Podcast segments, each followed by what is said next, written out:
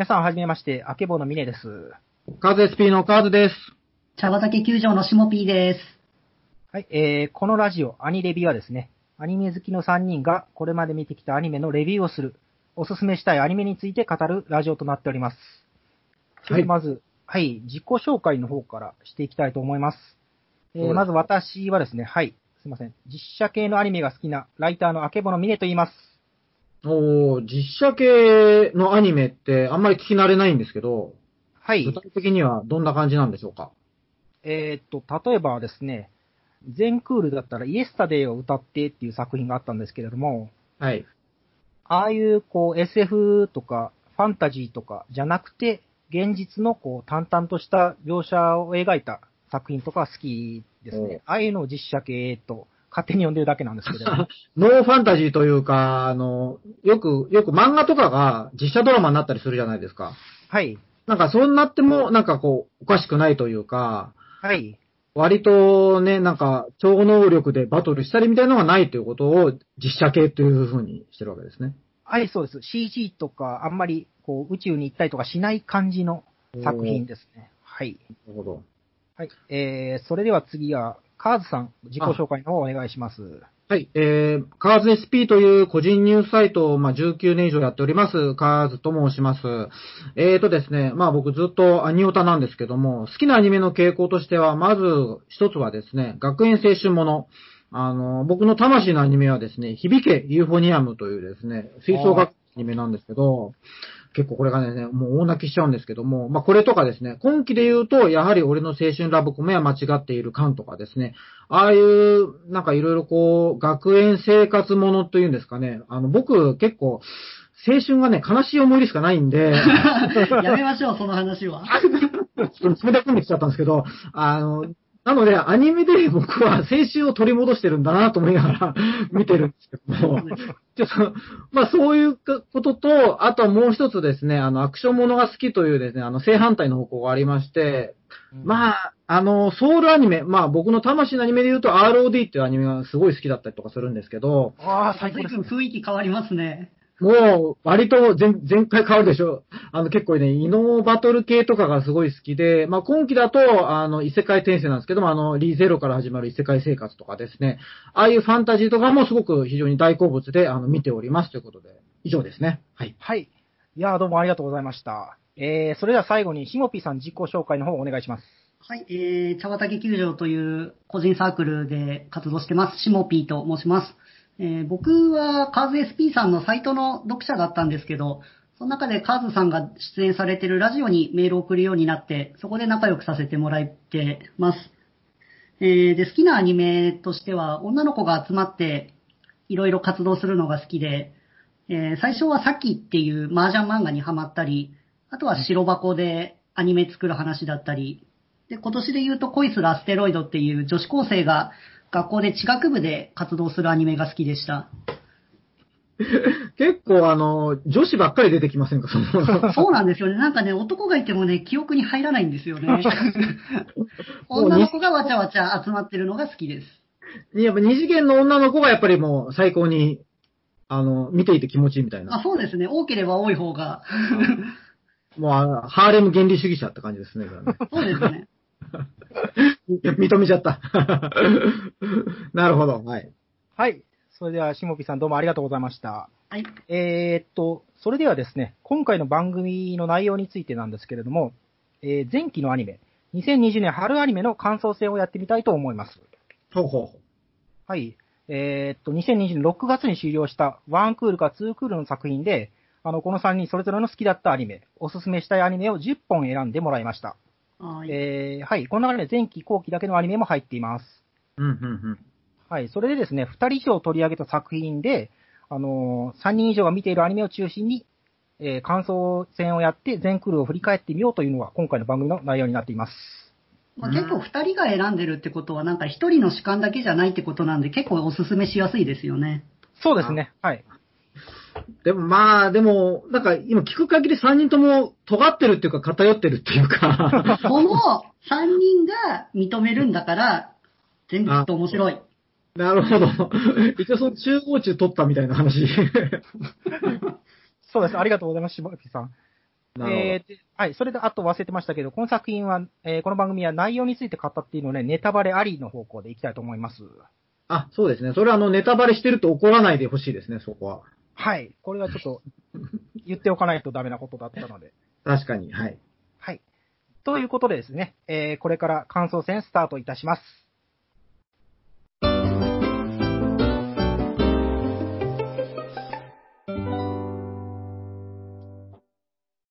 それではですね、えーアニメ感想戦の方に入っていきたいと思います。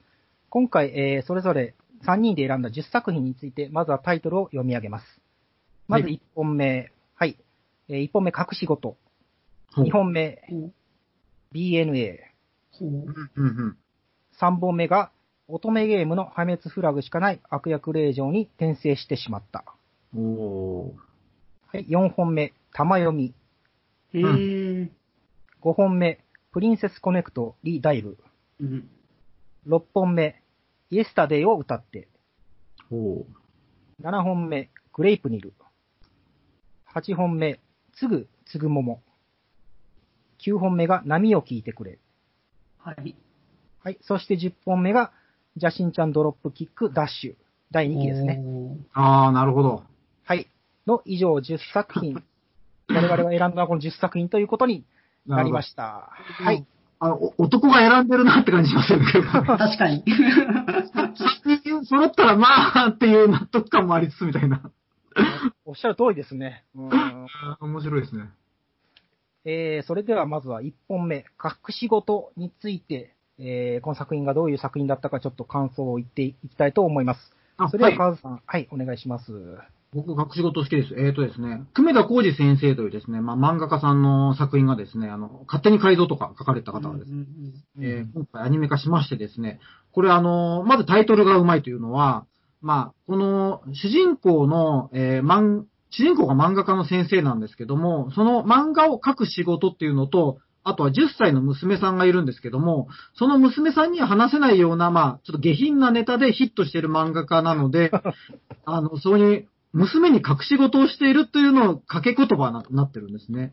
うんそこで、なるほど、そういう意味で、このタイトルなんだということで見続けてるんですけども、そういうなんか前編にそういういろんな言葉遊びが散りばめられていて、それがすごくうまいなということで、あの、僕はあの、すごく一押しの作品なんですけども、うーん。覚えてるのがですね、結構あの、出版社のパー、クリスマスパーティーに行く話があって、えそこであの、いわゆるあの、作家の先生がですね、あの、名刺を落とすんですけども、それが他社の名刺を落としてしまって、あのはい結構あの、他の、そのライバル会社からのラ スパイダーっていうふうにお、あの、襲われてですね、あの、ありましたね。ひんむかれるっていうシーンがあってですね、あの、そこで最後に、あの、キャラクターの T シャツを着せられるってオチまでですね、こう、綺麗にこう、誤解が誤解を呼ぶ感じのコントがめちゃくちゃ面白くて、結構おすすめなんですけども、で、あの、この作品の冒頭とか最後にですね、あの、その姫ちゃんっていう娘さんが17歳になった時の、その7年後のしんみりした姿が描かれて、結構笑いだけじゃなくて、何かこう、哀愁漂う、ちょっと秘密めいたところもあってですね、その引きが、フックがすごく強くて、最後まで、こう、次どうなるんだろうって感じで見させていただいたということで、ちょっと僕は選ばせていただきましたということなんですけど。うん、いや、面白かったですよね、うん隠し事。え、しもぴーさんは、えーどこを見てました？隠し事は。うん、やっぱりその、掛け言葉がすごい上手くて、だからあの、プロモーションビデオを流れる時も、姫ちゃんの声で、お父さんの隠し事は書く仕事でしたっていう、そのフレーズがやっぱすごい綺麗だなと思いましたし、はい。あと言葉で言うと、えっと、サブタイトルがすごい凝ってて、他のアニメのパロディとかをすごいいっぱい引っ張ってて、うん。そうですね。あの、さっきカーズさんがおっしゃってたクリスマスのネタなんかは、まあ12月の話なんですけど、そのサブタイトルが、師走は君の嘘だったり、どっかで聞いたことある。あと、作中で犬が、姫ちゃんが犬が欲しいっていうので、あの、犬飼いたいって言った時のサブタイトルは、犬欲しきでしたからね。言葉遊びがすごいよくできてて面白いなって思いました。確かに。あの、この辺の韻の踏み方とか、その、感じって、結構こう、日本人のなんか俳句とかにつながる気持ちよさがあると思うんですね。言葉遊びの。そうですね。そこをね、上手に、まあ昔から使う漫画家さんではあったんですけども、そこが今回すごく発揮できたなという感じがしますね、久米田さんの。でしたね。うん、素晴らしい。はい。えーまっと、私エンディングは、あの、ごめんね、ちょっと、エンディングも好きなんですよ。き君は天然色っていうですね、まあ僕、あの、40代のおっさんなんですけども、その人にすごく刺さるですね、エンディングテーマ今回ですね、あの、そのまま流れていくんですけども、これがうんうん親密性につながっていてですね、とにかく最高って感じがします。はい。うん。いや、えー今、まさに私もそのエンディングテーマの話がしたかったんですけど、あの、大竹栄一さんの君は天然色っていう曲、はい。ガツンとフィーチャーされてまして、うん。で、本当にそのタイトル通り、エンディングがすごい天然色というかキラキラした感じで描いてまして、うん。こうで、姫ちゃんがこう最後に、最後というかサビのところで左からこう走ってくるんですけど、バックがなんかすごい色がバーっと変わるシーンがあるんですよね。はいはいはい。曲に合わせて。そのシーンは毎回鳥肌が立ちましたね。あのエンディングって飛ばさず見ちゃいますよね。ああ、わかります。オープニングうん。結構そのあたりこう、最近は割とこう、アニメのエンディングとかで、往年の名曲のカバーソングが流れたりするのは結構散見されるんですけども、うんあの、これはそのままあの流してるパターンなんですよね。それも結構新鮮ですごく面白いなっていうか、懐かしさを感じましたね。いいですね。カバーじゃなくて本人の演奏をそのまま流すってことですね。そうそうそうそう。うん。ああ、面白かったです。えー、それでは1本目が隠し事でした。はい。はい。えー、それでは2本目、BNA について喋りたはいいと思います。あ、僕喋りたいです。はい、下 B さんお願いします。はい。えー、BNA、世界的には、えっと、人間の他に獣人って呼ばれる、えー種族があって、で、その獣人たちが集まった、えー町があるわけですよね。アニマシティっていう。で、その町には、えっと、銀狼伝説って言って、えー、銀色の狼の伝説がある町だったんですけど、そこに主人公の影森みちるが、えー、こちら狸の獣人なんですけど、が、えー、アニマシティに、まあ、迫害されてるわけですよね。そこから逃げ込んでっていううん。ストーリーになってます。うん、で、僕これすごい、なんか、あ、で、制作がトリガーなので、まあ、とにかくアクションが派手でした。ああ、そうでしたね。間違いないやつじゃないですか、それ。うんすごいあの、車壊したり、なんか銃撃戦があったり、マフィアとの抗争があったりするんですけど、その辺もド派手にうん動いてましたし、あとすごい印象的だったのが、色使いが、なんか、うん。結構独特なんですよね。はいはい。あります。ピンク色だったり、緑だったり、そういうなんか普段の日常芝居では全然見かけない色が画面中に広がってて、なんかアニメ見てるなって感じがしてすごい楽しかったです。ああ、なるほど。色多めですよね、今回ね。そうでしたね。なんかその辺が結構、あの、もう褒め言葉としてけば、けばけばしいというか、結構その、どぎついのがすごく、なんか僕、ジャンクフードっぽくて好きなんですけど、これ褒めてますよ、これ。わかりますわかります。なんか、あ、俺アニメ見てるな感がすごく強い感じします。うん、化学調味料というか、そういうそうです、ね。が多いってことですよね。もうさっきから褒めてるように聞こえてないんだけど、これ。いや、もう、褒めてるんだけどな。そうなってないけど、どぎつさがすごくいいですね。はい。確かに、スタイリッシュって感じでしたね。で、やっぱりエンディングとかも80年代とか90年代のリバイバルな感じが、さっきの大竹圭一さんもそうですけど、やっぱ世の中的にそういうのが来てるのかなっていうのはすごい感じましたね。いや、これもう円盤化おっさんがおっさんになってるっていうかですね。そうですね。ファン層がってことですね。いやーでも、これ BN すごく面白くて、あの、リトルウィッチアカデミアとかでやっぱトリガーって築き上げてきた信頼があるじゃないですか。はいあ。りますね。やっぱりその信頼、もう間違いないなと分かってて、もうやっぱり美味しかったみたいな。うんなんだろう、期待を裏切らない感じはすごく良かったですね。最後大団、大団円だし、あ、でも、そう、そう、一つ皆さんに聞きたかったんですけども、あの、はいあちゃんっていう、あの、ヒロインのみちるの親友の女の子いたじゃないですか。いましたねあいつ最初性格悪くなかったですか ええ悪かったですね。なんか、まあ、一度そう普通にですね。利用してたし、嫌いだったみたいなことを平気で言いましたね。そう、割とその本性が結構こう、なんて言うんでしょうね。あの、生々しいというか、ええ僕僕、自己承認が強い女苦手なんですよ。そうですか。なんと言ってや理解してくるにつれて、あ、この子はこれでいいんだみたいな、すごく納得感もあったし、なんかそこもね、うまく転がされた感じするんですよ。なるほど。そう、なんか本当はこう、なんか、みちるとの親友関係が実は上辺だったんじゃないかって思わせといて、うんはいはいはい。ここに、あの、つながりがあったってことがだんだん分かってくるわけじゃないですか。そうでしたね。いやあそこの人間ドラマの描き方がね、なんかすごくキュンキュンきます。うーん。そうですね。確かに最初はなんかこう、ずっとアイドルになりたいとか、目立ちたいみたいなことばっか言ってましたけど、いやー、ほんと。ツイッターとかで見かける、うわーっていう俺の、でもね、かあの、彼女もさ、ね、最後ちゃんとね、こう、活躍と言いますか、協力してくれたりとかしてね、ちょっと胸熱でしたよね。子供救ったりしてましたよね。なんですよ。うんあと、大神さんのかっこよさかな、俺、このアニメだったら。もう本当かっこよかったですね。最初からずっと。いやー、もう本当に間違いない、この感じも。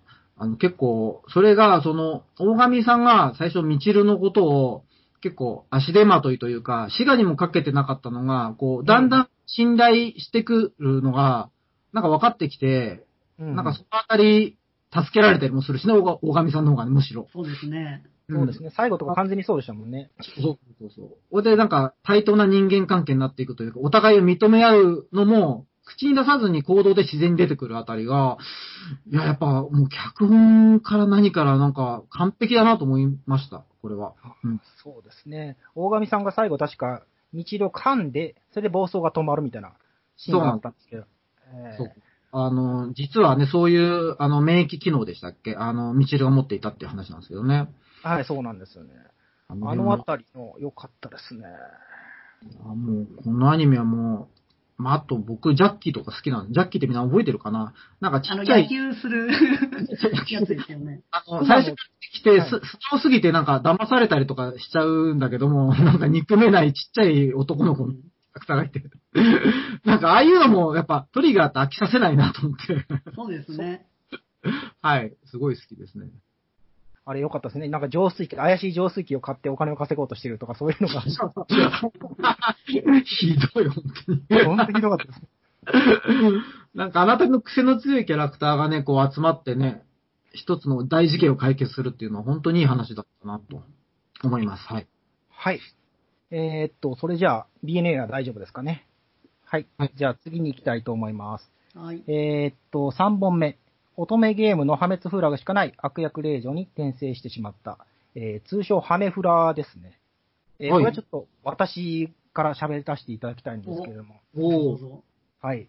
えーっと、この作品はですね、とある、こう、不女、あ 不女子ではないですね、乙女ゲームが好きな女の子が、えーうん不慮の事故で亡くなってしまってですね、それで、えー転生した、転生した先が自分がやっていた乙女ゲームの世界だったという、まあ、いわゆる異世界転生ものに入るのかな？っていう作品なんですけれども、はいその転生した中身がですね、そのゲームの主人公じゃなくて、主人公を陥れる側の悪役令状だったっていう、うん。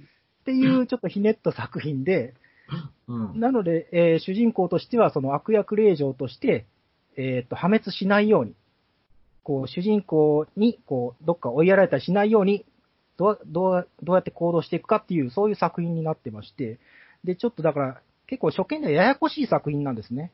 はい。こう、どうやって見ていったらいいんだろうみたいな。うんうん。うん。いやそもそもなんか、あの乙女ゲームっていう題材が、我々男にとってみれば、ちょっとこう、距離感を感じる題材ではあったわけじゃないですか。そうですね、はい。でも実際好きだったわけでしょ、そもそこは。はい。それでなんか、なんで好きだったのかなって考えたんですけど、こう、王子様を攻略するんじゃなくて、こう、自分の悲劇をこう回避しようとしている作品だったので、そのあたり結構見やすかったですね。うーん、なるほど。女の子視点で王子様を攻略するだけだったら多分、男の私にはきつい部分もあったような気がするんですけれども、はい。そうではなくて、こう、国外追放された時のために畑を耕すとか、そうですよね。ゲームの中で畑耕すって。あれはびっくりしましたね。えっと、要は、追放された後も自分で生きていけるようにっていう自活の精神で、あの、農作業に従事するヒロインって、斬新じゃないですか。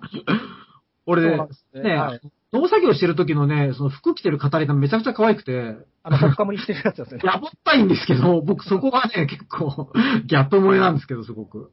いやー、そうなんですね。貴族なのに、こう、畑仕事が好きっていうのは、もう最初にそれで掴まれまして。はい。はいで、結構やややこしい作品なのに、あの、脳内会議っていうのを語りながらするんですけれども、ああ、はい。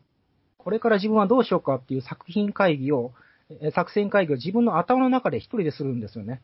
はい、はい。こう真面目語りなとか、明るい語りなとかって、こう、キャラをそれぞれ振り分けて、で、ああだこうだ、こう、わちゃわちゃやってくれるので、でもそれをやってくれることで、なんか次に何をしたらいいのかっていうのがちゃんとわかるので、結構見やすかったかなと思いました。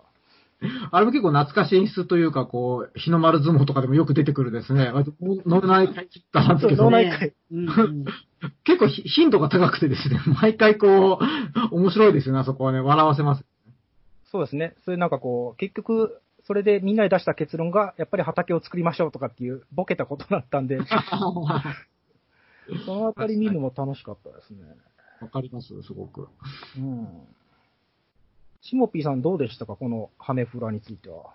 それから僕じゃあせっかくなんでテレビシリーズとしての話したいんですけど、えっ、と、はいアマプラとかじゃだから見られないんですけど、あの、テレビなんでまあ間に CM が入るわけですよね。うんはいで、これの原作の出版社が一人社なんですけど、えっと、一人社っていうのが本当に CM 作るのが上手な会社なんですけど、うん、うん、うん。今回何やってたかって言ったら実際に農作業してたんですよね、CM の中で。そうなんですよ。うん、してました。竹を作ろうって言って。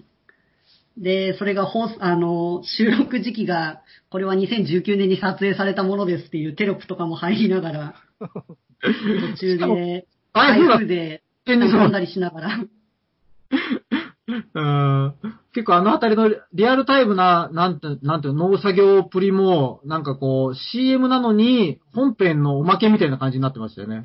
そうなんですよね。本当によくできてるなって思いました。あります。内山彩さんが出てましたね。途中で出てましたよね、ゲストとして。そうなんですよ。雨降ってる中来てました。あと触れておきたいのが、これネタバレなんでまあ喋りますけど、えっと、はエンディングの曲が、えっと、青井翔太さんが歌うバッドエンドっていうタイトルなんですよね。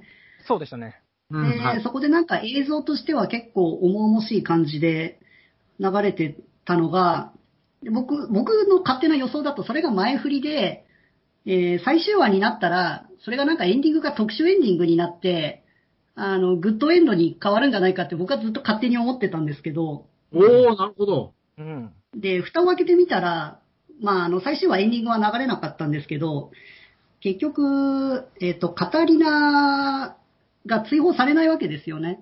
物語の中で。うん。なんでかって言ったら、あの、元のゲームの主人公だったマリアが、あの、どの、ヒロインじゃなくてなんて言うんでしたっけ？攻略対象の、そうですね。攻略対象。のことを誰も選ばない友情エンドで終わったっていうので、はい。で、それが乙女ゲームの中ではバッドエンドに分類されるっていうので、うーん。そこれがすごいうまくできてるなっていうのは、ものすごく感動しました。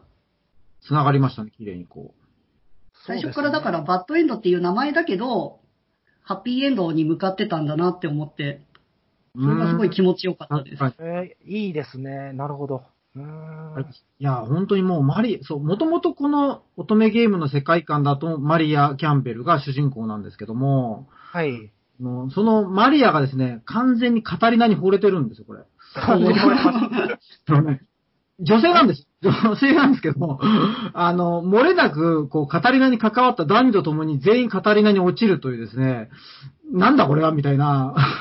すごいたらしいでしたねというか、はいすごいたらしっぷりを発揮するんですけども、いや、またね、なんか全員ガチっぽいあたりがですね、そうでしたね。ピャって女の子とかも本当に狙ってるしみたいな、ちょっとこれユリとしても結構楽しめるぞってところもあうんうり、んなんかあのあたりは本当にね、本当面白い女だなっていう感じがする。思いました、思いました。うん。だからすごく2期決定したそうですけどね、この辺も楽しみなんですね。そうですね。決定しましたね。はい。うんうんはい。はい。すごく面白かったです。個人的には、えーっと、前期はマイベストでしたね。この作品。おー。はい。はい。なるほど。はいそれでは、えー次の作品に行きたいと思います。えー4本目、玉読みですね。はいシモピーさんお願いします。はい。えー、女子高生が集まって野球をする話です。いや、もうこれど真ん中ですよね。大好大好きです。女子野球もの。女子野球ものでした。野球って1チーム9人いるんですよ。はい。監督とかマネージャー入れると10人以上いるんですよ。うん。で、対戦するじゃないですか。相手チームもいるんですよ。1はい。試合やると女の子20人以上出てくるんですよ。楽しいですよね。っていうのはまあ、うんまあまあちょっと置いておくんですけど、えっと、僕個人的な話なんですけど、小学生の頃からずっと野球やってて、うん。で、野球アニメとかにもちょっと一過言あるんですけど、うん今回の玉読みがすごい良かったのが、はい。野球のシーンがちゃんと描かれてるんですよ。うんまあ他のが書かれてないってわけじゃないんですけど、はいはい。で、動かすのが 3DCG で動かしてたんですけど、そのはい結構投球フォームとかがかなりリアルなんですよね。うもん。ものすごくこだわってて。確かに。でこれ、よく作ったなと思って調べたら、えっと、モーションキャプチャーで作ってたんですけど、そのモーション担当してたのが、実際にある女子プロ野球の埼玉ストライヤーっていうチームが関わってて、そこの選手に動いてもらった動きをアニメに落とし込んでいたので、ものすごいだからピッチャーのフォームもバッターのフォームも綺麗で、へえそう。なん知りませんでした。へえ。すごいよくできてるなって思いました。作り込み結構半端ないですね、じゃあね、これ。そうなんですよね。野球って結構、本当に動きが特殊で、全然日常の芝居でやらない動きなので、うんうん。それをあれだけ違和感なく描いてたのは本当にすごかったなと思います。確かに。あの、アニメにしては足太いなと思うんですけど、あれが正しいんですよね。そうなんですよ。あの、がっちりした足の太さって、あの、スポーツをやってる女の子ってああなんですよね、本来。そうなんですよね。だからね、そこも含めてね、結構リアリティと、結構その、なんだろう、スポコンものの面白さがね、両方ありましたよね。でしたね。僕ね、あの、ヨミちゃんっていう主人公のピッチャーの女の子と、はい。あ幼馴染で、あの、玉木ちゃんっていう、あの、キャッチャーの子がいるんですけども、はいはい。あの、二人のやっぱ友情がね、あの、よく、ほら、ピッチャーとキャッチャーって夫婦って言うけど、あ、なるほど、そういうことかと。なんか納得するんです。その 仲良し感っぷりが。でさ、あの、県大会だっけななんかね、元カノに再会するんですよ、玉木ちゃんが。そうですね。県大会ですね。ヨミちゃんが、その元カノにね、JR というかね、もやっとするあたりも含めての、ああ、これはお、お美味しいゆりだなと思ってですね、僕はあの、二人の関係がもう、ニヤニヤしっぱなしでした、ここ。なるほど。すごい嫉妬してましたもんね、あれ。いや、だって完全にもう、だってあれ、どう考えてもあれだって、もともと付き合ってたとしか思えないですよ。元カノみたいな感じでしたね。あそうそう。だからあのあたりのね、描き方がね、すごくね、上手だった、すごく。うんうん。うんよかったですね。えー僕はあの、のぞみちゃんと、えー司令官の吉野ちゃんのなんかこう、ちょっとイチャイチャした感じがすごい良かったですね。わかる。よかったですね。よかった、すごい良かったです。なんかそれ4番に据えてあげるシーンとかありました、吉野ちゃんが。はいはいはい、ありました次ね。の試合で5番打ってね、みたいな感じとか。で、吉野ちゃんがこう、落ち込んでて、私の指示は間違ってたのかもしれないっていうところに、こう、のぞみちゃんが行って励ますあたりとかも見てて最高でしたね。うんうんああ、わかるわ。いや、もう本当に川口姉妹はちょっとね、注目でしたね。だから結構キャラクターの個性もちゃんと出てたし、いや、本当ね、いい野球アニメだったと思います。そうですね。いぶきちゃんがちょっと女の子口調なのとかもすごい良かったですね。すごいドキドキしながら見てました。みんな可愛いしね、ちょっとこのあたりは、すごくよ。いや、玉読み本当面白かったです。なんか王道って感じがしました。最後もああやってか勝つって言っちゃいますけど。うん、いや、もう、あの、これってあの、昔あの、プレイボールっていうですね、あの、昔の名作漫画があった、あって、結構その頃から野球漫画って結構フォーマットが大体こう決まってたりするんですけども、そこを丁寧に、そこのラインを崩さずに、あの、強豪校と戦ったりとか、県大会で接戦したりみたいな。うんうんうん、そうですね。うんあ野球漫画の王道をやっぱり乗っかりつつも、結構新しい味を入れてるというか、はい。もちろん女子ってことも含めてね、そこすごくうんうん普通に描かれててね、これはもう、これは本当にあの、男女問わず、年齢問わず楽しめるんじゃないかなって気がします。はい。そうですね。はい。大変面白かったです。はいえーっと、それでは、次に行きたいと思います。5本目、プリンセスコネクトリダイブ。じゃあ、あはい。カーズさん、どうでしたでしょうか？えーっとね、女の子可愛かった。わかる。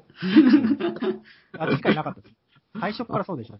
そうなんですよ。まあこれもね、異世界転生っていうか、これ一応ゲーム内の話というか、あの、ソードアートオンライン的な、あの、VR ゲームの話ではあるんですけども、はい。結構そこは置いといてですね、えー主人公が、まあ、記憶喪失になり、ちょっと幼児対抗してですね、精神が。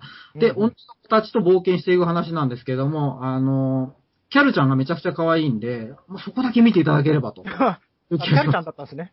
僕、あのいや、まあ、いや、全員、全員。全員可愛いペコリヌちゃんのおっぱい大きいとこも大好きだし、みたいなところはあ。よかったですね、ペコリーヌちゃん。結構ですね、あの、そのペコリーヌっていう女の子が、まあ、大食いで、いつもお腹がペコペコだから、まあ、ペコリーヌとあだ名というか、名前がついてるんですけども、で、その子は天然ボケで、毎回、キャルっていう猫耳少女が突っ込むっていう、あの、可愛らしい二次元美少女コント。ああ、いいセリフですね。わからない。そうで、よ、よくちょいちょい出てくる虫、虫に関する虫料理とかの話が出てきて、あれ何なんですかね、本当に。わかんない。本当に気持ち悪かったですけど、あれ。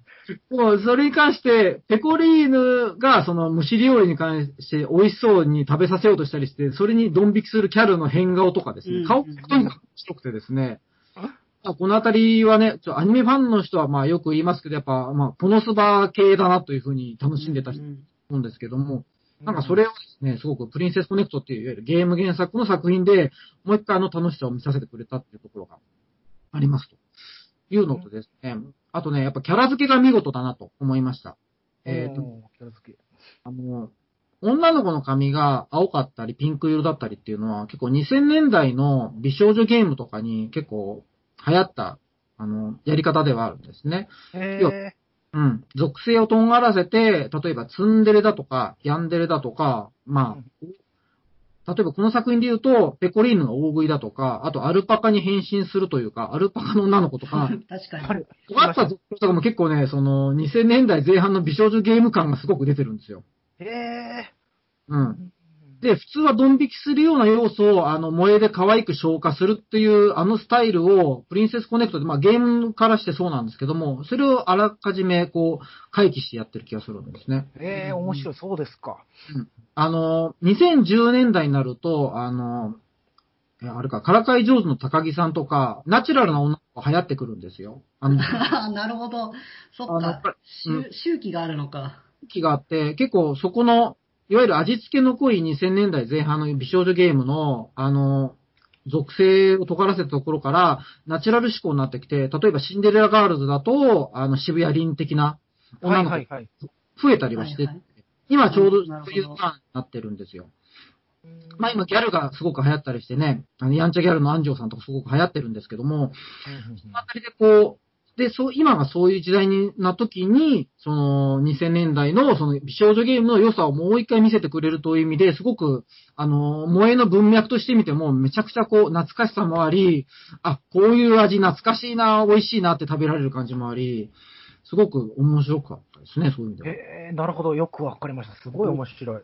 そういう縦軸ですごく見てまして、うんうーん。うん。あと、まあね、フィルムもすごく綺麗だったんで、もう本当に褒めるところしかないって感じだったんです。うんうん二人はいかがでしたか？絵の話で言うと、なんでしょう、い言い方悪いですけど、本当にお金かかってましたよね。ものすごい豪華な画面作りになってましたよね。サイゲームスのアニメって全部そう。あの、うんそうそうですねって本当本当にすごいなって思いました。ファンタジーから、もう、やっぱね、俺たちの課金がこう支えてるってよく言うけど、もうあれですね。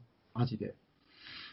で、物語の前半から中盤までは、さっきカーブさんがおっしゃってた、あの、ペコリーヌとキャルの掛け合いみたいな、なんかこうはい日常系だったんですけど、後半になったら、あの、そのペコリーヌの、あれですよね、出生というか、はい。まあ、裏、バックボーンが見れたり、はい。っていうなんかシリアスなドラマが入ってくる、その落差がすごかったなと思いました。いやー、そう。この、こんな可愛いペコレヌにあんな過去があったのかと思うと泣けてきちゃいますよね。いや、びっくりしましたね。で、そ要は、のシャドウとのバトルする時の作画がまたものすごいっていうのが、はいはい。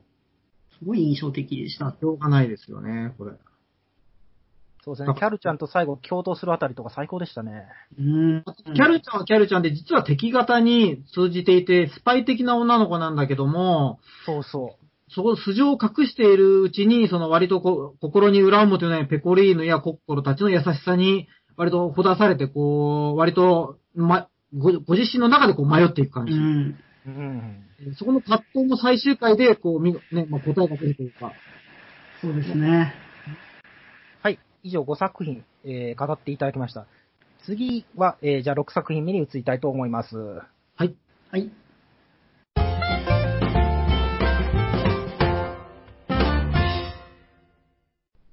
はい。えーそれでは、6本目に行きたいと思います。はい。えー次の作品は、6本目、イエスタデーを歌ってという作品になります。はい。はい。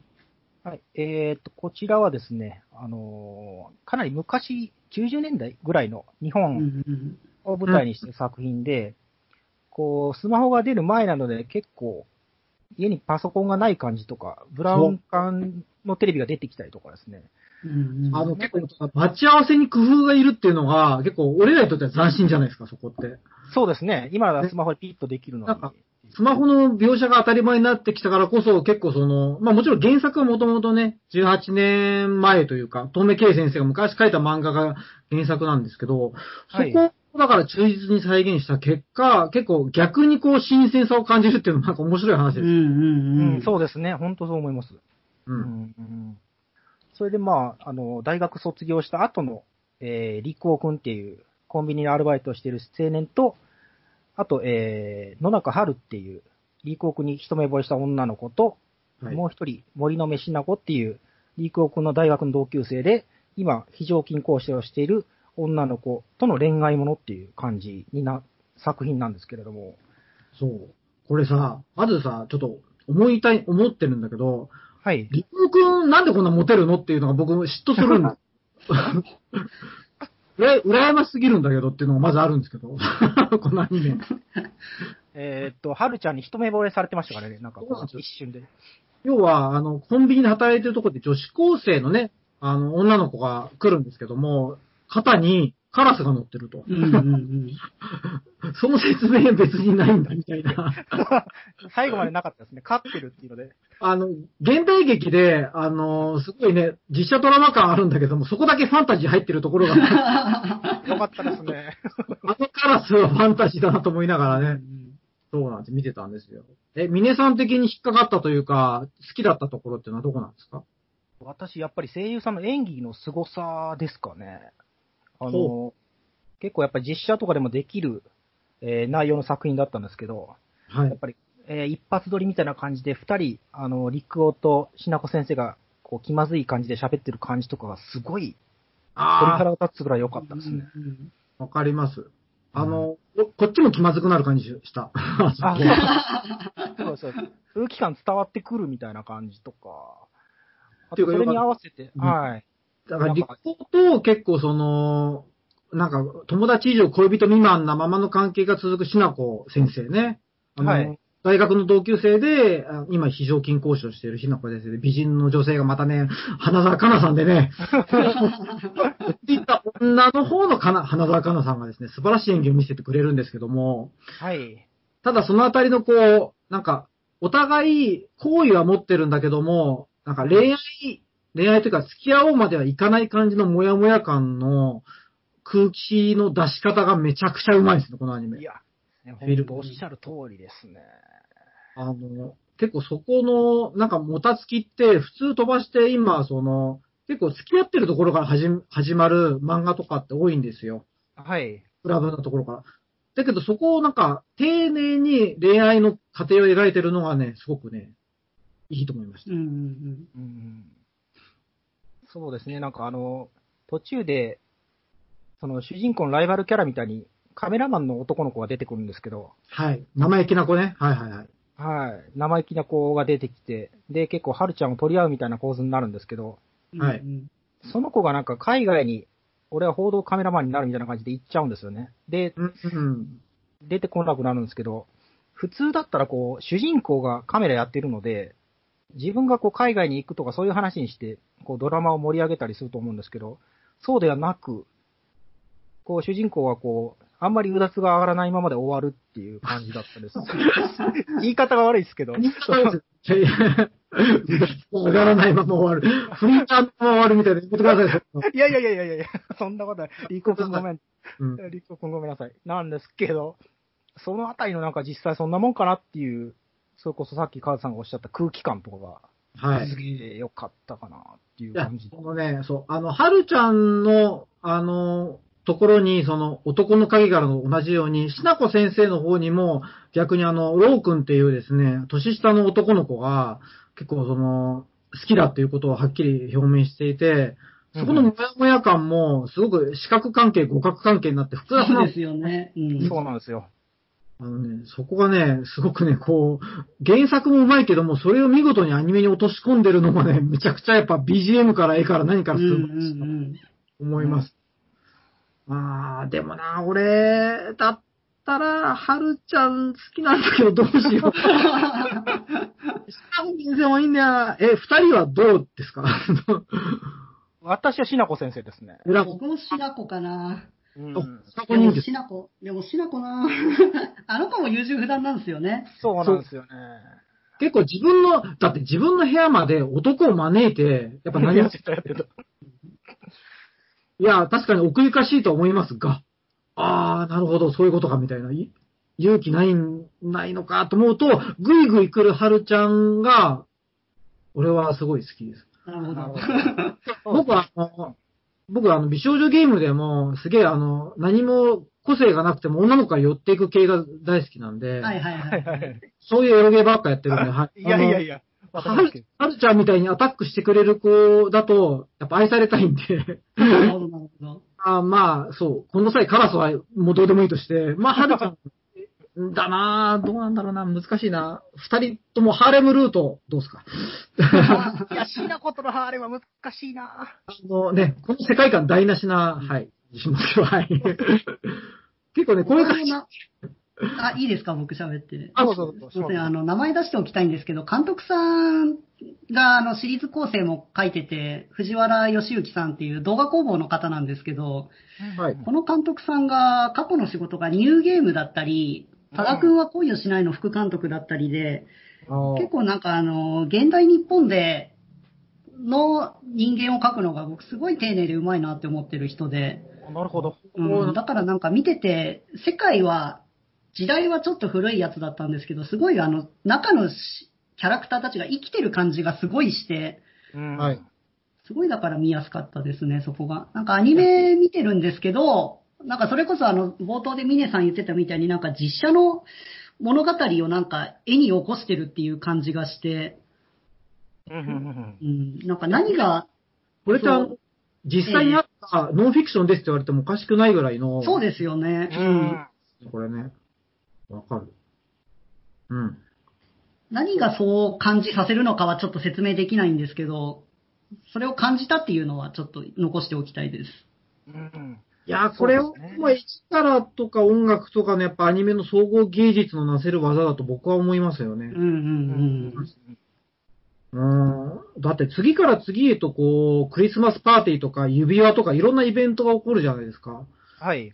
がすごい地に足がついていて、で、人間のこう感情の動き方もすごい自然だし、うんうんうんちょっとさっき、なんか、あれ言っちゃいましたけど、でも、しなこのすごくその勇気の出なさも、出、出なさっていうか、その、もともと、あの、言い名付けというか、好きだったあの、男性がいて、まあ、え病死えっていう、その影があるから、どうしても次の恋愛に踏み出せないっていうところの臆病さもわかるし、そうそう、だからリアルですよね、本当にキャラクターの心情が。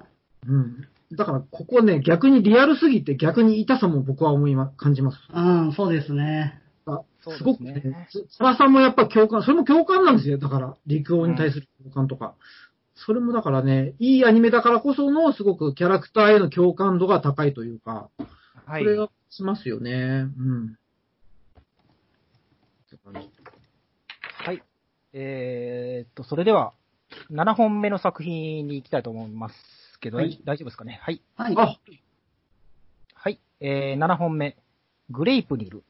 こはいちら、カーズさん、お願いします。そうですね。僕、これ好きなんで、ちょっと、ちょっと表を入れさせていただきまして、はい。あの、まあ、平凡な男子高校生の主人公、まあ、修一くんって男の子なんですけども、うんまああの、なんやかやあって、ちょっとあの、着ぐるみに変身する男の子になってですね。うんで、えーっとですね、まあ、ヒロインのクレアっていう女性と、まあ、知り合うことで、いろいろとこう、二人でバトルして、まあ、コインというですね、謎のアイテムを集めていくという目的に従ってこう進んでいく話なんですけども、まず、えー主人公が着ぐるみに変身して、女の子に中に入ってもらうっていうフェチが俺には尖りすぎてるというか、ああ、いや、すごかったですね。本当にあの、これ、まあ漫画原作なんですけども、これどんな語を背負ったらこんな発想出てくるのかっていうぐらい、いやー、超エロかったですあね。確かに。あ5ですね。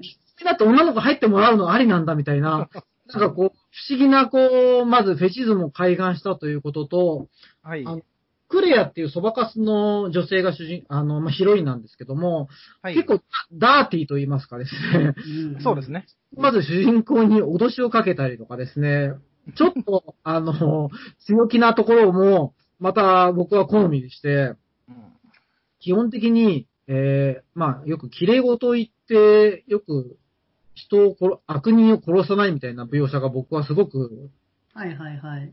というか、許せないところがあって、悪人。を殺せようと思うんですけども、クレアは割と自分で手を汚すし、うんし修一くんも割とそこは、こう、覚悟して腹を決めて、やっぱやるとこはやってるので、そのあたり、爽快感がありますし、なんかね、あと、あ、ごめん、続けて話しちゃいますけど、結構ね、フックが強い。えー、まず、クレア、クレアの目的は、あのー生死不明のお姉さんを探すことなんですけども、結構時間に顔出してくるんですよね、そのお姉さんが。あ、うんお前生きてたんだと思うと、いきなりその主人公の着ぐるみの首を引きちぎったりとかですね。で、続くみたいな、やってたやってた。来週まで待てねえよ、これっていうねう、んうんうん。引き方がめちゃくちゃうまいです。そうでしたね。このあたりもね、すごく面白くてですね。まあ、あとエッチだしね。あの、あの、下着姿結構出てくるんで、そこのあたりもですね、肝タ的にはグフフってなりながらですね、いや、わかるわ。そういうところが、あの、僕は評価しておりまして、まあ、最終話まで楽しく見れましたということですね。うん。他の皆さんはいかがでしょうか？このあたりえーと、じゃあまず私なんですけど、カーズさんがおっしゃるように、このクレアの、なんていうの、ファムファタールっぷりというんですかね、こはい。はい。男を堕落させる感じというか、う んなるほど。ええ。ほそ本当なんかそのダークな感じというか、えクレアだけこう最初から殺し合いだと理解しているので、全くこう手段、手段を選ばずに、こーいやー、あのね、クレバーかつダーティーなのって結構ね、あの、デスノートっぽさもあって僕好きなんですよ、僕。クレア。ああ、そうですね。確かに。う、おっしゃる通りです。うん、なんかあのあたりのこう、ダーティーヒロインって感じもすごく魅力的あり、ですよね、すごいね。うん。はいなん。か、その強い感じとか、あとなんかこう作品にこう、そこはかと流れるこう、都市伝説感って言ったらいいんですかね。うん、うん、なるほど。なんか、ラブ潰れたラブホテルに宇宙人がいるとか、自販機、謎の自販機からコインが出てくるとか。ああ、そういう100枚集めるとみたいなね、やつですそうです。そうです。うん願いがああいうなんか、そうです、そうです。ああいうなんか怖い感じとか、あとなんか、出てくる舞台が田舎の駅とか、コンビニとか、土手とか学校ぐらいで、このなんかどこれもいけない感じで殺し合いするのがこう、昔バトルロワイヤルっていう映画がありましたけど、はいそう。いうなんか、人間が人間を殺すっていうことをしっかり描いてる感じがして、非常に面白かったですね。いや、あの地方都市のちょっと寂れた感の駅と描写とかめちゃくちゃ良くなかったですか、あれ。すげえ良かったですね。背景とかのね、やっぱ、あの、気合の入り方すごい出てますよね。もうそれが本当痺れました。なんか、どこにも行けない感じとか。住宅街があって、近くに山があって、そこで割とこう、いろんなこう、大きな音を出してもバレない的なこう、なんて言うんだろうな。やっぱ舞台の選び方のうまさもまずありましたよね、そこはね。そうですね、はい。うんうん。わかるなで、またここで出てくる花澤香菜先生、もう本当にですよね。本当にこう、俺たちはなんでこんなに花澤香菜に支配されてるんだ そうですね。本当にそうなんですよね。まあ、さっきのクレアの姉なんですけどもね。まあ、そのあたりもね、今度は声低め、ちょっとあの、ネガティブ系と言いますか、ちょっと暗い系の花澤香菜さんの演うんうんうん技ですね。全然違いますよね。あの、イエスタで歌っての違いますね本。当に。人と。同じテンション低めでも全然違いますね、やっぱそこはね。うんそうですね。ナイーブな感じとダーティーな感じっていう違い。で結構こうね、ま、漫画が長く続いてるからなんですけど、結構ね、続くみたいな話になって終わってるので、そこも結構気になるあたりも含めてうまいと。うんうんうん。うーん、いいアニメ見た感じしますね。うん。シモピーさんはいかがでしたか？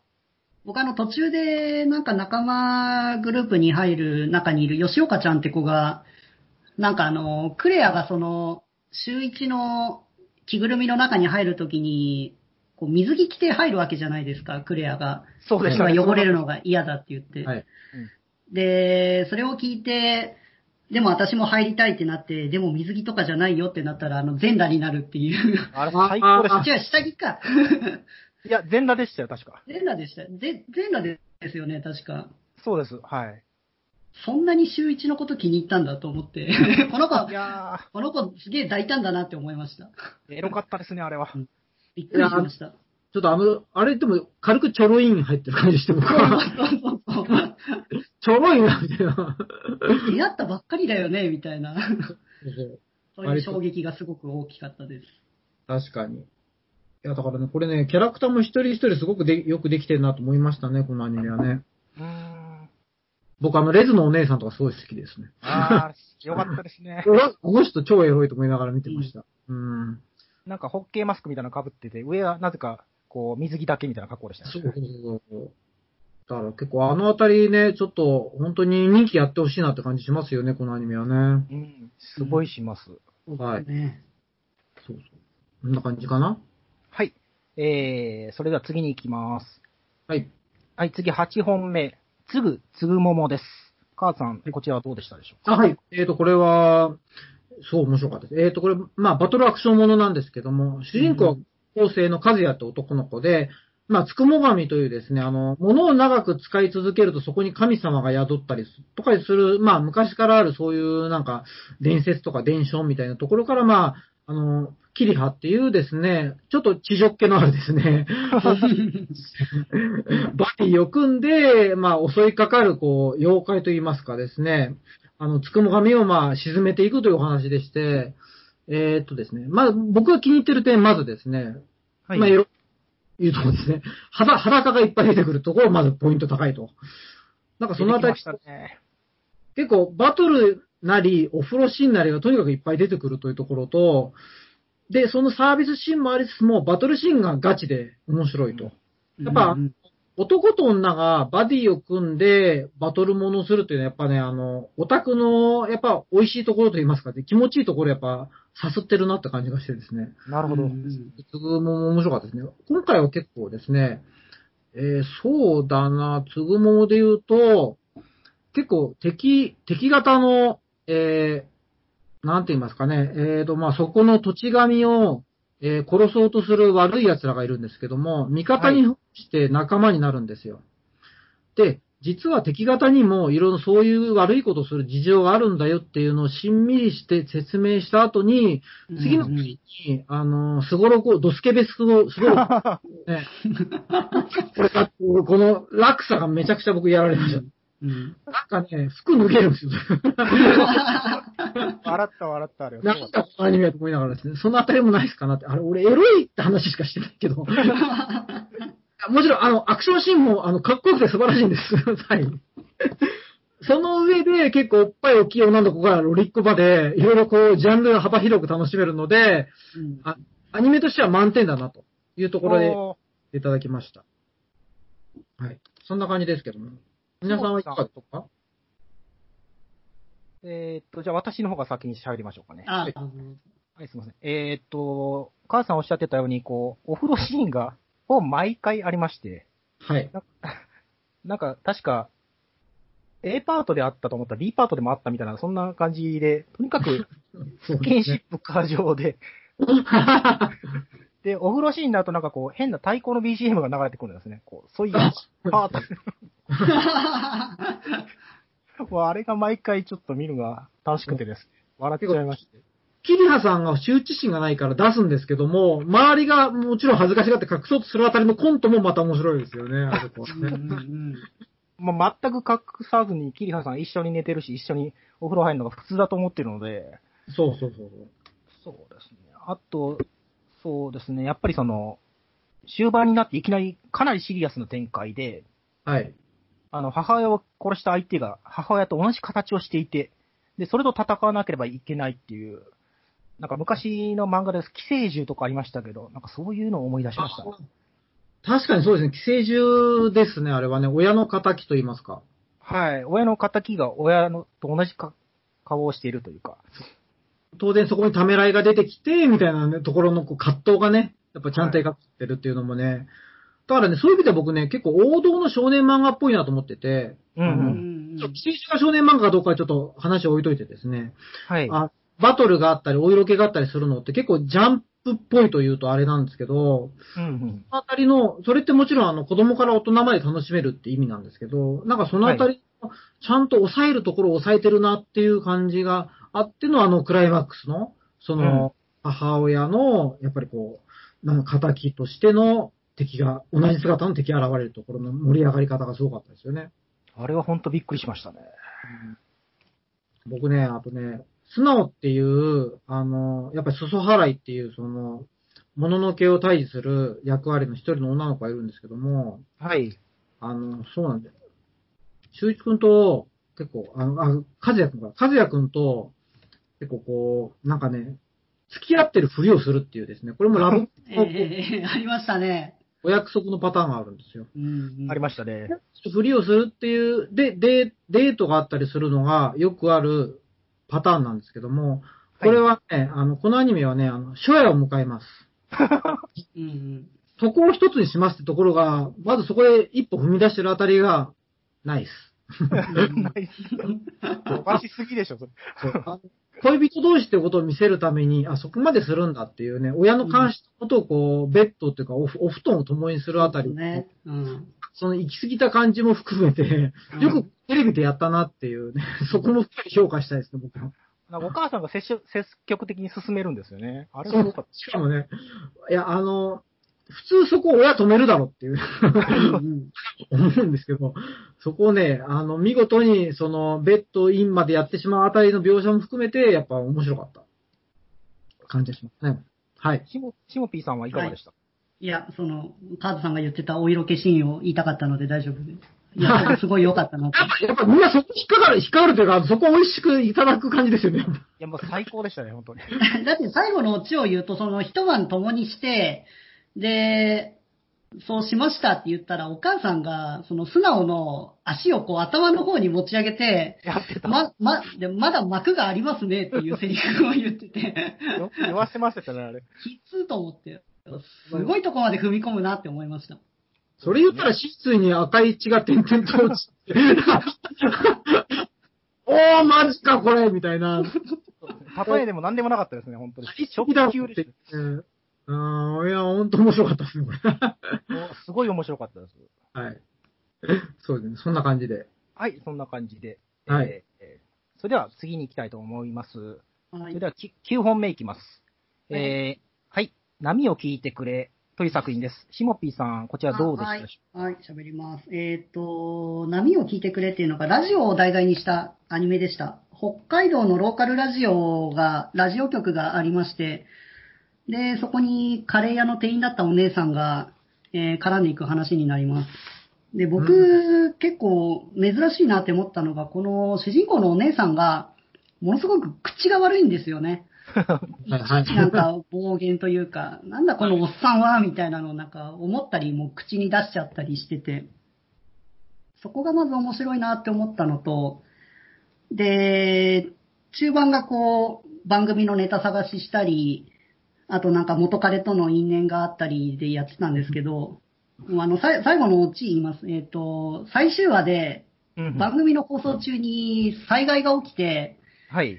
で、もう本人が喋るしかないっていうので、ずっと喋り続けるっていうので、で、うん。街はもう札幌の街が全部停電しちゃって、うん。えーだからテレビとかも使えないっていう中で、ラジオは、あの、カーラジオなり、乾電池なりで動くんで、でも、ラジオは強いメディアだから、災害時にもずっと情報を発信し続けるっていうのがあって、はい。うん。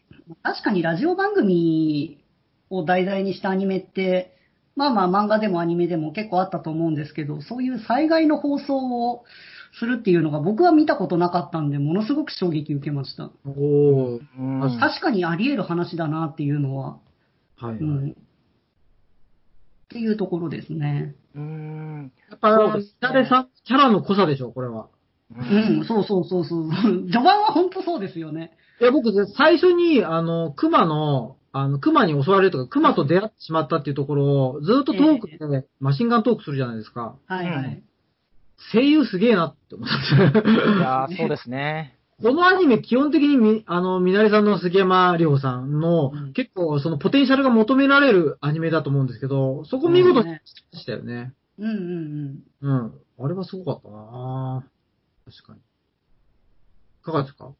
そうですね。あの、シモピーさんおっしゃってましたけど、やっぱり最後、地震か何かで、停電とか、そういう展開になると本当に思ってなかったので、うん。なんか、最後急にこう、現在進行形的ななんか、リアルな、ドキュメンタリー的な感じになって、それで、こう、最後まで、ミナレさんと同じ視点でやりきるみたいな感じがすごい面白かったですね。うーん。あとはなんか今って割とこう、水害とかが結構、去年とか今年とかね、割とこう、やっぱり注目される中で、なんかメディアもなんかあり方というか、うん。うん、結構そうです、そうです。FM とかのね、割とラジオとかのあり方みたいなとこも示したし、なんかいろんな角度から楽しめたなって気がしますね、ここね。そうですね。うん。なんか独特のギャグとかもなんかちょっと怖かったりするのが面白かったですね。なんか稲中的というか、なんか、いなですか？シ シリアスななんかこう、ギャグなのか何なのか、わからない方向にどんどん進んでいくのが、これなんだこれみたいな感じで面白かったですね。いや、これ確かにジャンルで、なんかギャグアニメとは違うじゃないですか。そうなんですよね。う。うんん、そうですね。ドラマかって言われると、いや、結構フィクション要素あるしみたいなところもあって、結構その、かこれ自体がジャンルとしての、ジャンルかなっていうぐらいの、なんか、うん、うんそうなんですよね。要素がいっぱいあって。うん。きますね。僕、あの、無限の住人っていう時代劇好きなんですけど、同じ原作者、ええ。タイトル本当ですよね。無限の住人も同じクールで確かアニメにはなってたんですけど、まあ、そこも、そっちもおすすめなんですけど、うんこれもね、あの、こういう引き出しもあるんだと思いながら僕は結構楽しみましたけどね。うん。僕あとキャラクターで言うと、みずほちゃんが好きでした。あ、あの、わかわかる。その俺も、からみなれさんと一緒に同居させてくれるはい。ラジオ局の AD の女の子なんですけど、はいで、あの、すごい親切にしてくれるんで、みなれがあの、もう俺は、みずほを守る、これから一生守り続けるよみたいなのを言ってて、あ、これ視聴者の代弁だなって思って見てました。いやーもう、わかります？皆さんわかります、いや、すごいよくわかります。亀飼ってるんですよね、確か。そうです、そうです。いや、僕ね、あの、お惣菜をちゃんとお皿に取り分けるあたりが、そう視力、はいはいはい高さ僕大好きで、惚れました。わかります？やっぱ広いんです、多分。みんなではなく、みずほちゃんの方がむしろ広いみたいな感じになってますね。それと付き合えないですよね。みなれとはなかなか。友情見たいですね。はい。そうなんですあとごめんなさい。あともう一個どうしても喋りたいんですけど、えーっと、これも、あの、ハメフラの時に言ったんですけど、えーっと、テレビシリーズじゃなきゃできない演出があって、うんうん。で、えーっと、テレビアニメって、オープニングが終わった後に、提供バックっていうのが入るんですよね、基本的に。この番組は何々の提供でっていう、まあ、文字、えーゆったり文字で出るだけだったり、まちまちなんですけど、今回、この波を聞いてくれの提供バックっていうのが、えっと、オープニングの曲の、がかかりながら、えっと、映像がね、ミキサーの手の部分の映像なんですよね。ほで、それが最初ちっちゃい音で、オープニングの曲が流れてるのが、そのちょっと画面が、で、スライドさせると、音大きくなるんですよ。聞こえる音が。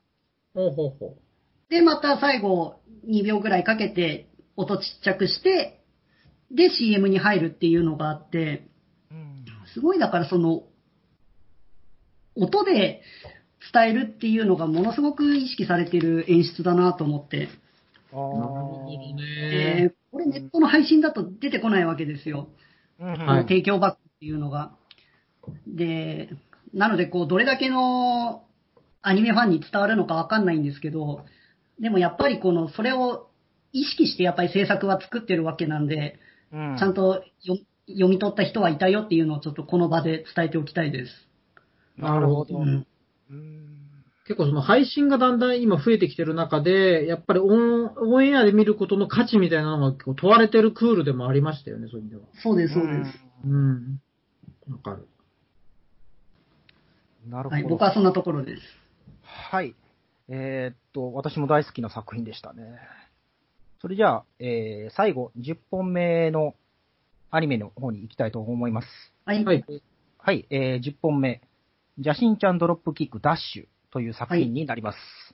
はい。えーっと、この作品は、邪神ちゃんドロップキックっていうアニメの2期目になるんですけれども、じはいゃ、じゃしんちゃんってそもそも何なんでしたっけ？えーっと、ちょっと、このアニメは説明が難しいんですけど、邪神ちゃんっていうのはですね、魔界の悪魔です。はいはいはい。はい。で、なんで魔界の悪魔が出てきたのかというと、主人公の、えーゆりねちゃんという人がですね、えー悪魔を召喚するんですね。えそれでーはい。出てきたのが邪神ちゃんという悪魔です。で、要は、半身が蛇なんですよね。上が美少女で。はい。上は美少女で下半身がヘビー。だけど結構性格が、公式サイトに言うとゲスで可愛いって書いてあるので、結構をしています。それで、えー魔界に帰れなくなった邪神ちゃんと、えーゆりねちゃんが一緒に神保町のボロアパートで暮らすことになるという、まあコメディ作品なんですけれど。でしたあの、ね。親近感出てきてる感じの、はい。神保町こじんまり感が面白いですね、これね。そうですね。で、他に出てくる登場人物も、えーっと、悪魔のキャラであったりとか、天使のキャラであったりっていう、それぞれ個性的な人が出てくるという作品ででしてね、これが、あの、正直私、第1期の時は、初見がちょっとグロいかなと思いまして、はいはいはいはい。あ、わかりますかね。で、うん若干敬遠してたんですよね。おー。はい。ちょっとなんかあの、自分に向いてないかなっていうか、邪神ちゃんが切られたりするので、うーむと思ってたんですけど。いや、だってそういうアニメでしょ、これ完全に。あの、スライスにされたり、はい、真っ二つにされるのがやっぱり、肝です。はい。そこを楽しめばよかったんですけど、ちょっと第一期の頃は見方がわからなくて、で、今回ちょっと見てみたら、かなり面白いことに気がつきまして、おー。はい。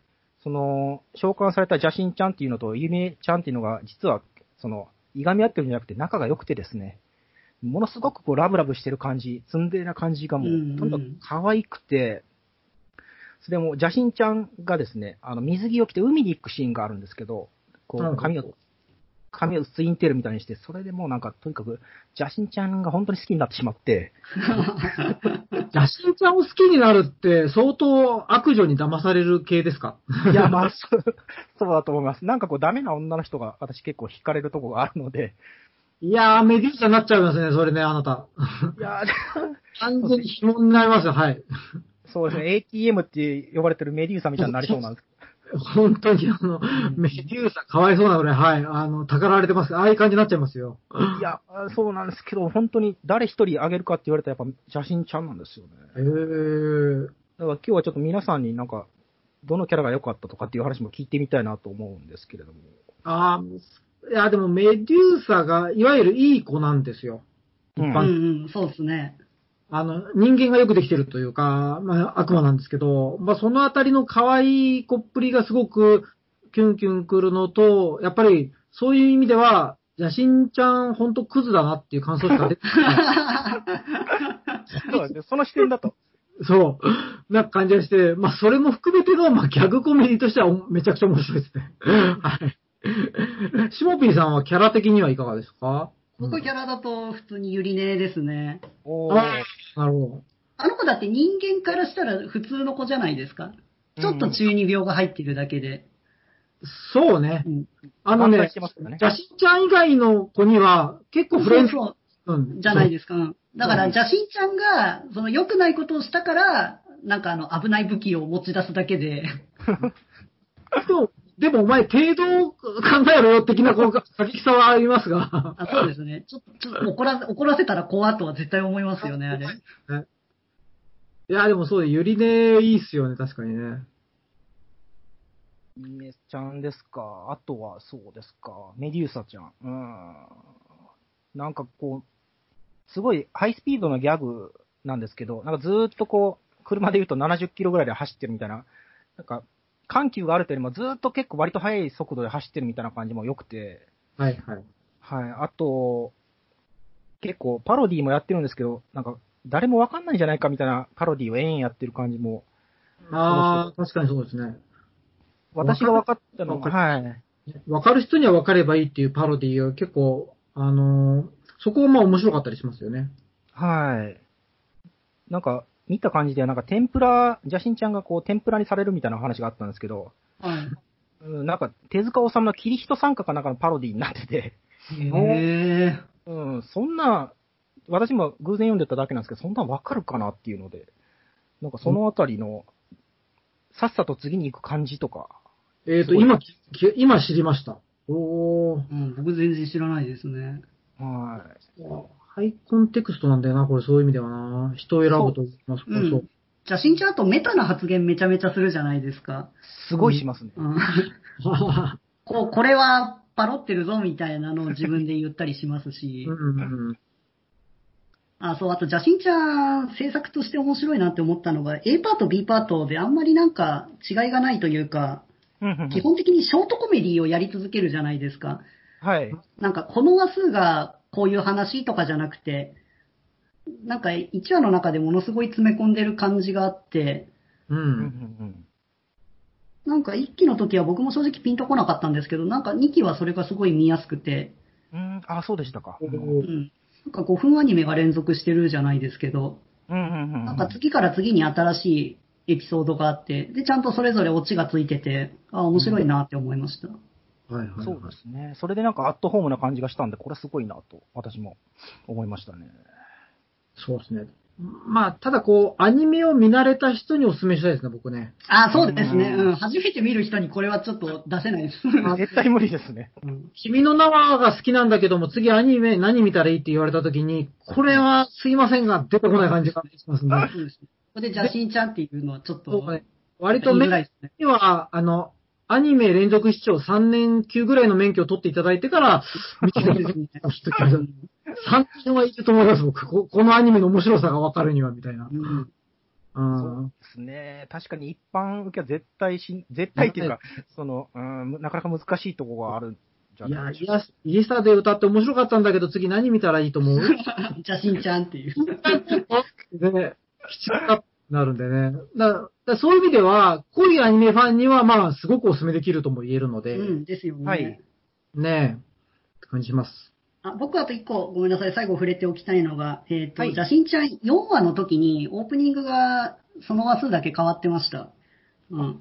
そうでした？っえっ、と、アバンの時に、えっ、と、なんだっけかな、邪神ちゃんがこう、そんなんじゃもう邪神ちゃんって呼べないね、みたいな話になって、けうんで、オープニングが始まるんです。そこからオープニング始まるんですけど、要は最終的なところ、あの、映像が邪神ちゃんドロップキックってタイトルがドーンと出るんですけど、そこのタイトルの絵が変わってるので、うんうん。まあぜひ。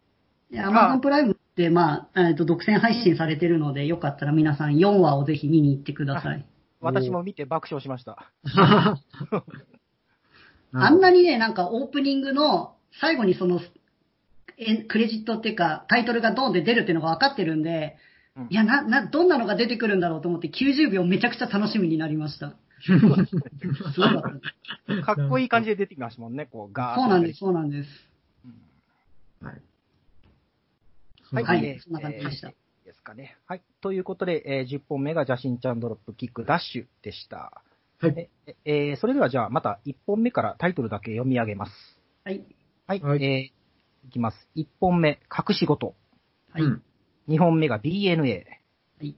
うん。3本目、乙女ゲームの破滅フラグしかない悪役令嬢に転生してしまった。はい。はい。4本目、玉読み。はい。5本目、プリンセスコネクトリダイブ。うん。はい6本目、イエスタデイを歌って。はい。7本目、グレイプリル。はい。8本目、つぐつぐもも。はい。9本目、波を聞いてくれ。はい。はい。そして最後10本目が、邪神ちゃんドロップキックダッシュ。という、はい。この順番、この、この最後に邪神ちゃんを持ってくるこの順番。これは、いいのかな。そうですね。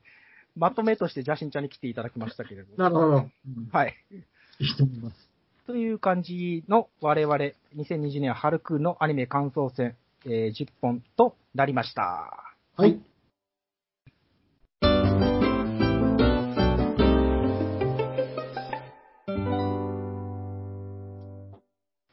はい、えー以上10作品、えー感想を聞いていただきました。それではですね、えーこの10作品に入らなかったアニメでどうしても語りたいというか、これだけ言っておきたいというアニメがあれば、ちょっとお伺いしようと思いますけれども。はい。はい。はいしもぴー喋りたいです。はいしもぴーさんえっ、お願いしますと、かぐや様は告らせたいの2期が放送されてたんですけど、はい。1期に引き続き僕はすごく楽しかったです。うーん相変わらず、白金会長と副会長のかぐや様の、まあ、すれ違いも良かったんですけど、かぐや様見てて、すごく楽しいなって思ったのが、結構シリアスな話も、うんワンクールのシリーズの中で埋め込むんですけど、ううんん。えっ、と、例えば、新しく会計監査で入った飯野美子が、うんすごいこう悩んでるところを、あの、石上くんっていう同級生の子が、いやでもあいつにもいいところがあるんだって言って、会長に助けてもらったり、その石上くんがはい。中等部の時に定額になってるんですけど、その理由みたいなのも描かれたりしてて、うんうん。で、それをちゃんと、その最後に解消するっていう、そのだから下げてあげるじゃないですけど、うんそこのアップダウンもちゃんと書いてるのがこの作品すごくいいなって思いました。うです一番最後のエピソードは、ちょっとまたバカな話で終わらせるっていうところも、す はいはい笑はい。笑いました。ごいあの、根底はコメディなんだなっていうのが伝わってきてて、すごくいいアニメでした。あ、そうですね。すごい好きでした、私も。はい。えーっと、それじゃあ私、ちょっと、はいえーねいいですかね。新桜大戦 G アニメーションをちょっと、最後触れさせてもらいたいんですけども、まず、あの、こちら、えーっと、PS4 のゲームが原作の作品で、で、申し訳ないんですけど、私、PS4 のゲームをやってないんですけれども、うん。昔、やっぱり桜大戦が発売された時に、ワン買ってやりまして、はいはい。えーで、懐かしいですね。セガサターンですよね。セガサターンです。はい。はい。えーそれでまあお金とかの事情で2以降はやってないんですけれども、その時買って、あ、こういう作品もあるのかっていう結構思い入れの残る作品だったので、で、今回ちょっと見てみたんですけど、やっぱりこう、作品ののノリというか、それがこう、なんていうか悪の大ボスみたいなのがいてですね、で、その男が世界を滅ぼすために活動してて、で、はいはい。作品の中で、はい、自分が神だみたいなことを言い出すんですね。それで、その、そいつが乗っている空中戦艦みたいなところがビームを出して、街をこう、焼き払おうとするところをみんなで止めるっていう話だったんですけど、いや、こういうの本当好きだなと思いまして。う、んで、桜大戦って確かこういう話だったかなとか、いろいろこう思い出したり、懐かしんだりして見ていました。いやはい。、割とその、旧桜大戦とか昔の桜大戦とやっぱその、良かったのを変えてないのって僕すごく面白かったと思うんですよ。うんうんうん。例えば、やっぱりパワー、パワーファイター型の女の子がいるとか、ロロリ、あの、ロリご用達というかですね。あそうですね。はいはい。そうですね。人外国の違いって、あの、前で言うマリアさんの、今回で言うアナスタシアっていう、あの、確かに東方の血が入る系のが一人いてとか、割とそこのフォーマットをそのまま、やっぱ流用してというか、使って、で、新しい物語を紡いでるっていう、そのなんか、昔のファンを裏切らずに、あの、うんなんか最先端のアニメとしてこれ描いてますっていうのがすごく気持ちよかったですね、僕は。ああ、そうでしたか。いや、本当そういうところとか、あと敵か味方がわからない白マンと黒マントとかっていうのがいるっていうあの感じとか、なんかこう古典的な設定、今川田さんがおっしゃったような、があったりとかですね。だから僕、その昔の桜大戦好きだから、また神崎すみれさんが出世してるわけですよ、これ。そうなんですね。あれそうでしたねは痺れましたね。元俺の彼女ですよ、マジで。ゲームで結ばれたのはすみれさんなんで、あの、一番好きな女の子だったんで、あ、すみれ、偉くなったのお前的は、こうね、考え深さありつつみたいな、そういう意味では結構昔、なんかゲームとかアニメが好きだった人にも向けているし、ね、うん若い子が見ても楽しめるのがやっぱりうまいですよね、作り方がね、これは。はい。そのあたり結構、世界系が好きな私としてもなんか、あ、いいなと思って見ていました。はい。はい。そんな感じですね。うんえー、カズさんは何かありますでしょうか？あ、大丈夫です。僕は OK です。喋りました。はい。はい。わかりました。えー以上で10作品プラス、え2作品ということで、2020年春アニメ感想とさせていただきます。いやー、もうバラバラというか、各ジャンルといいますか、結構ね、まちまちじゃないですか、これは。そうですよね。現代が舞台なのもあれば、うん、そうですね。全然違うのもあれば。割と獣人が同居してる舞台もあれば、あの、乙女ゲームの世界に転生しちゃう話もあれば、ね。そうですね。なかなか総括が難しいですかね。いや、まとめてこれ語るのは、うん一言でちょめちょめとは言えない部分はありますよ。そうでしたね。うん、今回は。うん。まあ、あのね、一言で言うとやっぱコロナが悪かった。そこはしょうがない本当。ですよね。うん、やっぱそこにつきますよね、どうしても。今期と言いますか、あの、春クールで結構その延期したアニメが多かったんですよね。振り返ると。うんうん。あとは4話で止まったりとかね、やっぱ放課後堤防に。ねそういうのもありつつ、やっぱりそこでこう残ってるっていうのがね、あと、最初から全話納品されているタイプが、やっぱ最後まで来た感じはしますね、そこはね。うーん。まあやっぱだんだんそうなっていくんですかね。流れとしては。だから、BNA なんかそうじゃないですか。最初からもう配信で全話、あの、見られる状態にはなっている作品も増えてきて、はい、ねネットフリックスとかで。こうあの、ネットフリックスとかアマゾンプライムって、やっぱ全話、あの、納品して、あの、カンパゲっていうか、うん。そう、あの、作品が成功するっていうケースが多いので、今回残った作品って、作画崩れがないというか、最後まで綺麗だったっていうのは、やっぱりできてたからだと思うんですよ、フィルムが。うん、そうですよね。そこはすごく感じました。うんだからなんか、アニメってね、よくギリギリまで制作するみたいなイメージがありますけど、だからそういう業界も変わってきてるのかなっていう雰囲気を感じましたね、そういう意味では。うんなるほど。はい。こう、作りつつ放送するっていう形態じゃなくなってきてるっていう感じですかね。いや、もちろんそういうのもい、まだ、まだまだありますけどね。ええそうですね。あの、結構その、ツイッターとかで割とアニメーターの悲鳴が上がってるのもまあまあありますけども、なるほど。それこうね、全話を最初からきっちり作る、その配信タイプが増えてきたなというのを感じましたね、過渡期を。はい。うんはい、よくわかりました。えー以上、総括として、えー話していただきましたけれども、はい最後に、えーと、何か告知なんかありますでしょうか？あ、僕あります。はい。えっとですね、まあ、カーズ SP というニュースサイトをやってるんで、まあ、こちらは、ま、基本毎日更新なんで見ていただきたいのと、あと、まあ、はい最近はですね、まあ、コミスペというですね、漫画レコメンドサイ、漫画レコメンドサイトで、えっ、と、まあ、漫画家さんにいろいろインタビューをしておりますということで、最近結構立て続けに3つやりまして、えっ、と、やんちゃギャルの安城さんと、えーサンデーでやってる夜更かしの歌と、あとは漫画クロスでやっている僕の、僕の心のやばいやつっていうですね、結構話題作3作ですね、作者さんにインタビューしておりますんで、まあおーえっ、とうん、リスペと検索で読めますので、ぜひですね、そのあたり楽しんでいただけたらと思います。以上です。はい、ありがとうございます。しもぴーさん、何かありますでしょうか？あ、僕特にないです。はい、わかりました。えー、じゃあ最後私、えーっと、アニメアニメというサイトでライターの仕事をさせていただいております。えー、もしよかったら、あけぼのミネの、えー記事読んでいただけたらと思いますので、どうぞよろしくお願いいたします。はい。はいえーっと、今回のラジオは以上になります。はい、はいどうも皆さんありがとうございました。ありがとうございました。ありがとうございます。以上、アニレビ第1回2020年春アニメの感想でした。それでは皆さん次回の配信をお楽しみください。さようなら。